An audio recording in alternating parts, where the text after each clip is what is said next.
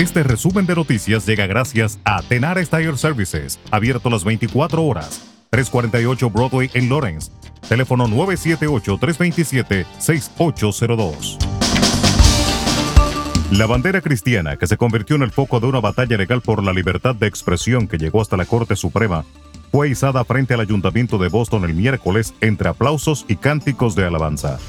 El izamiento de la bandera tuvo lugar unos tres meses después de que la Corte Suprema, en una decisión unánime, dictaminara que la ciudad discriminó a Harold Shurtleff y su grupo Camp Constitution debido a su punto de vista religioso cuando le negaron el permiso para ondear la bandera en la plaza del ayuntamiento en 2017. Entre 2005 y 2017, la ciudad aprobó 284 solicitudes consecutivas para enarbolar banderas sin denegaciones, antes de rechazar la propuesta de Shurtleff, según Liberty Council, que lo representó. En otra información, la ciudad de Boston está declarando una emergencia por calor antes de otro largo periodo de días con calor extremo. Las temperaturas en los 90 vendrán acompañadas de una mayor humedad, lo que contribuirá a un índice de calor de más de 100 grados. La alcaldesa Michelle Wu anunció que la emergencia por calor estaría vigente para la ciudad desde hoy jueves hasta el domingo. La presidenta de la Cámara de Representantes de Estados Unidos, Nancy Pelosi, aseguró que su país no abandonará a Taiwán, territorio en el que la política permaneció menos de 24 horas, en una visita que ha puesto en pie de guerra a China y de momento se salda con sanciones comerciales y maniobras militares en torno a la isla. Estados Unidos insistió en que no ve motivo para que China convierta la visita a Taiwán de Nancy Pelosi en una crisis, pese a que tras este viaje posiblemente se vea abocado a una escalada de tensión con el gigante asiático. En Puerto Rico, el exdirector ejecutivo de la Autoridad para la Transportación Marítima, Jorge Dross, fue arrestado el martes pasado por presuntamente participar en un esquema de fraude, informaron las autoridades federales de la isla.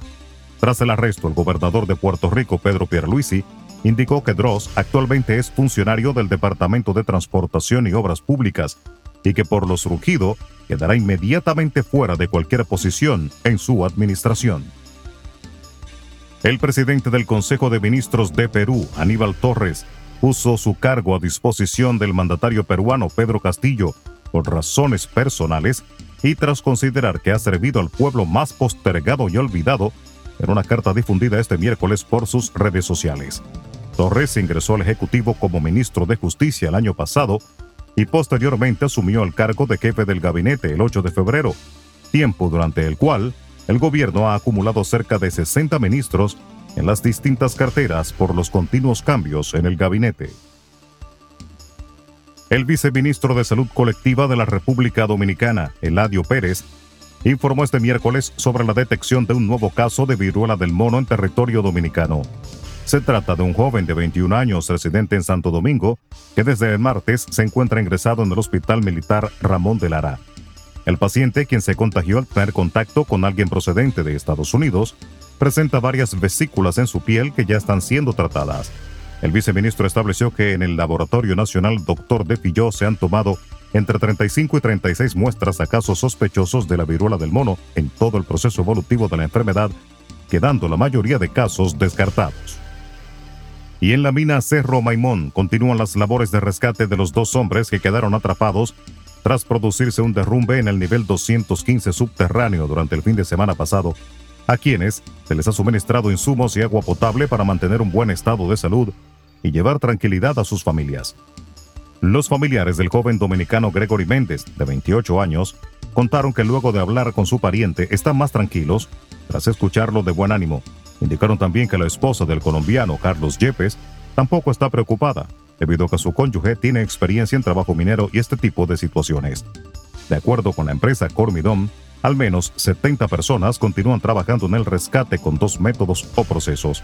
El primero es avanzar en la construcción de un túnel de acero dentro de la mina para asegurar el área y el segundo es hacer un túnel alterno con 74 metros de longitud. Resumen de noticias. La verdad en acción. Jorge Auden. Conduzca seguro confiando el cuidado de sus ruedas a Tenares Tire Services, abierto las 24 horas, los 7 días de la semana. 348 Broadway en Lawrence. Al comprar gomas nuevas, recibe reparación de por vida, además de otros servicios también de por vida. Tenares Tire Services también ofrece alineación y balanceo y autodetailing. Las mejores gomas nuevas y usadas en Tenares Tire Services, con el trato afable de Brian de Peña y su equipo. Tenares Tire Services, 348 Broadway en Lawrence. Teléfono 978-327-6802.